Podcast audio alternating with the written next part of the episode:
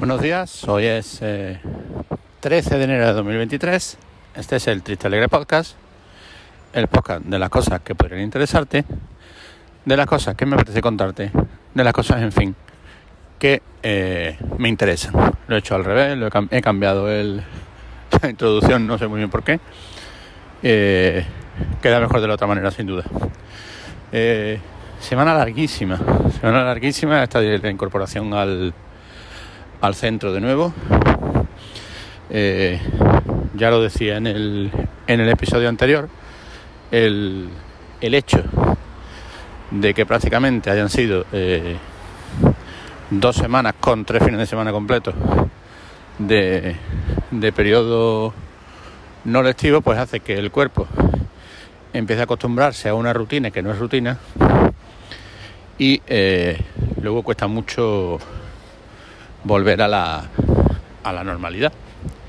Eh, entonces, no es que haya sido una semana especialmente compleja, con muchas cosas, pero sí eh, se ha hecho muy larga, ha hecho muy larga el, el final.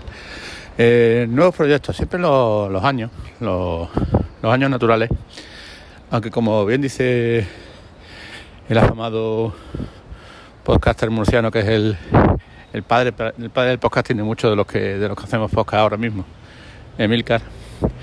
Como bien dice muchas veces, eh, nosotros no, no digamos que no hacemos el corte anual en, entre diciembre y enero, sino que lo hacemos entre a partir de septiembre. Es decir, muchas veces en septiembre cuando un pequeño corte, espero que no haya sido muy brusco.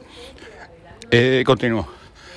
Pues decir, comentaba eso, que, que al final eh, nosotros prácticamente digamos que, que el año es como si lo empezáramos en septiembre.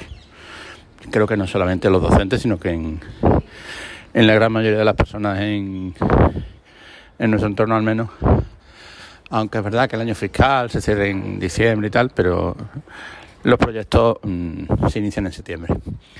Eh, sin embargo, bueno, pues enero siempre es un buen momento también, el inicio del año, para iniciar con alguna cosa pues más de índole personal o, incluso dentro del, del trabajo de, de ver alguna, alguna posibilidad nueva. Eh, en mi caso, eh, inicié el 2023 entrando de lleno en el mundo de las newsletters. ¿Qué es una newsletter? Una newsletter no es algo nuevo. Mm, estamos viviendo ahora un, no sé si un tercer auge, diría yo, eh, de, la, de la newsletter. Una newsletter es una lista de correo. Es decir, tú tienes un, un o tenías en, cuando esto empezó, un listado de direcciones de, de correo y digamos que mandabas un email masivo a esas direcciones de correo pues con noticias, con explicaciones de algo, con, fin, con lo, con lo que fuera. Eh, tiene también mucho que ver con el con el inicio del podcasting porque no dejaba de ser eh, y de los blogs porque no dejaba de ser eh, lo mismo, lo único es que el, la forma en la que te llegaba ese contenido era por escrito y por, y por correo electrónico. Eso yo creo que se fue perdiendo un poco con, con el auge de los, de los blogs personales, incluso de las redes sociales. Y ahora, en los últimos años, ha habido un par de servicios eh, en Internet que yo creo que han, que han provocado que, que esto vuelva a resurgir. Me refiero a uno de Review. Review es una plataforma de, de newsletter, de hacer esto precisamente. Es decir, tú eh, mm, escribías pues un post, una entrada, una noticia, en fin, lo que fuera, un contenido. Lo, eh, eh, esto estaba, porque lo compró Twitter.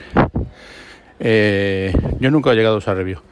Eh, lo compró Twitter y creo que para, no sé si a través de Twitter, mm, podía suscribirte a través de Twitter, podías suscribirte también a través de email, porque si no el concepto de newsletter tendría poco sentido. Y bueno, pues muchos creadores de contenido decidieron que, que era buena idea, pues a lo mejor cosas más personales o cosas más intemporales, incluso, no sé. Eh, en lugar de eh, ponerla en formato podcast o en un blog, o decían que era una buena idea que cada semana pues te llegara un, correo electrónico explicándote, eh, dándote ese contenido.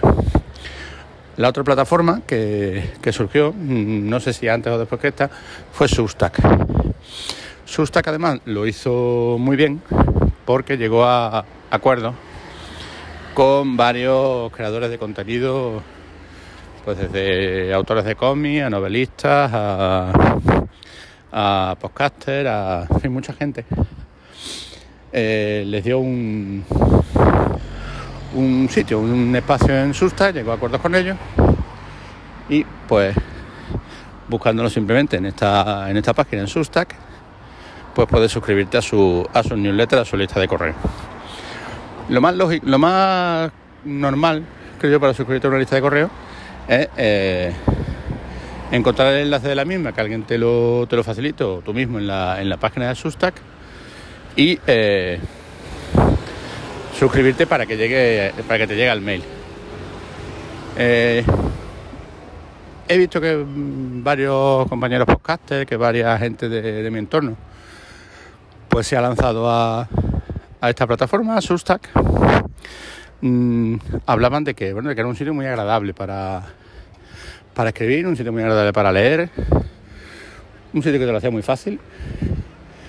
Y decidí que, bueno, pues, pues podría ser buena idea eh, compartir cierto contenido con cierta regularidad a través de esta lista de correo. Entonces, pues creo que fue el 4 o 5 de enero. Eh, publiqué la primera la primera de estas listas de correo. Dejé el enlace por, redes sociales, lo dejé por Twitter, por Mastodon, lo compartí por Facebook. Eh, creo que por Instagram no. Y eh, lancé el primer el primer envío que bueno que era un poco la, presentación.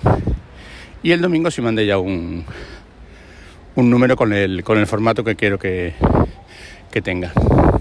Bueno lo mandé el, lo escribí el domingo por la tarde lo, lo mandé el lunes a primera hora de la mañana.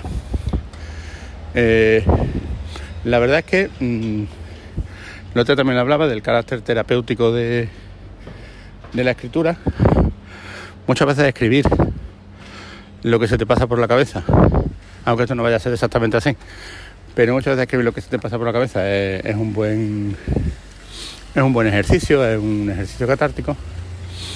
Y mm, bueno, pues decidí que a lo mejor ciertas recomendaciones, ciertas reflexiones, pues iban a tener mejor eh, encaje en una lista de correo que o en una newsletter que en un podcast.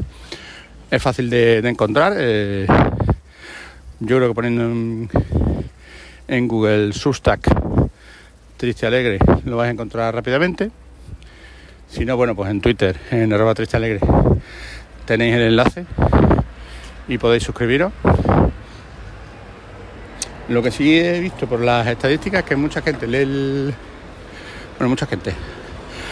Eh, que hay gente que lee eh, la lista de correo directamente en la aplicación o en la página de Substack la aplicación de Substack, por cierto, está muy bien, porque puedes tener ahí toda la lista de correos a las que estás suscrito y no depender del mail para ello. Pero no, no demasiado has suscrito de manera eh, normal, digamos, como debería ser con, con la dirección de correo. Tampoco lo hago para, para llegar a mucha gente, sino porque la, para la gente que, que se suscriba, pues bueno, tiene cinco minutos agradables. El formato va a ser pues una reflexión personal sobre algún tema en la actualidad o bien de cualquier cuestión. Eh, por ejemplo, el otro día eh, reflexionaba sobre el intento de golpe de Estado, porque eso fue lo que fue en, en Brasil. Un tema educativo. En este, en este caso hablaba de las aulas digitales interactivas y una recomendación que eh, en el que este caso recomendaba una serie. Creo que ese va a ser más o menos el, formato. Eh, reflexión, educación, recomendación. Y bueno, pues un nuevo proyecto, un... vamos a ver lo que duro, porque también comentaba en la newsletter que a mí lo que me pasa muchas veces es que llega un momento en el que prefiero consumir contenido a crearlo, que creo que es bastante normal y bastante lógico, pero también siento la, necesidad de crearlo y de que, bueno, de que se me escuche o de que se me lea o de que se me o de que se me tenga en cuenta. Entonces, llegará un momento, pues, quizás en el que un domingo diga, pero ¿para qué voy a ponerme a escribir eh, la newsletter si lo que prefiero es leer la de los otros? Y bueno, pues ese momento llega ya veremos lo que, lo que hacemos. Nada más, que tengáis un buen fin de semana, un saludo y hasta el lunes.